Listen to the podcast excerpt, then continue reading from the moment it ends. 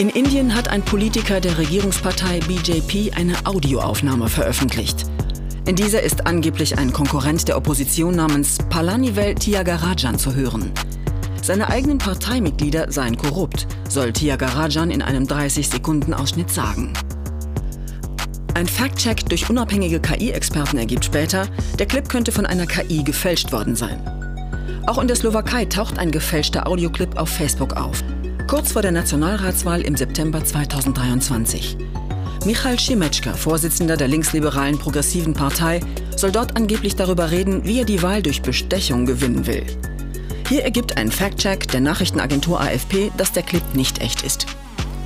In Großbritannien hat der Politiker Keir Starmer gute Chancen, Premierminister zu werden. Doch auch er wird Opfer eines Deepfakes.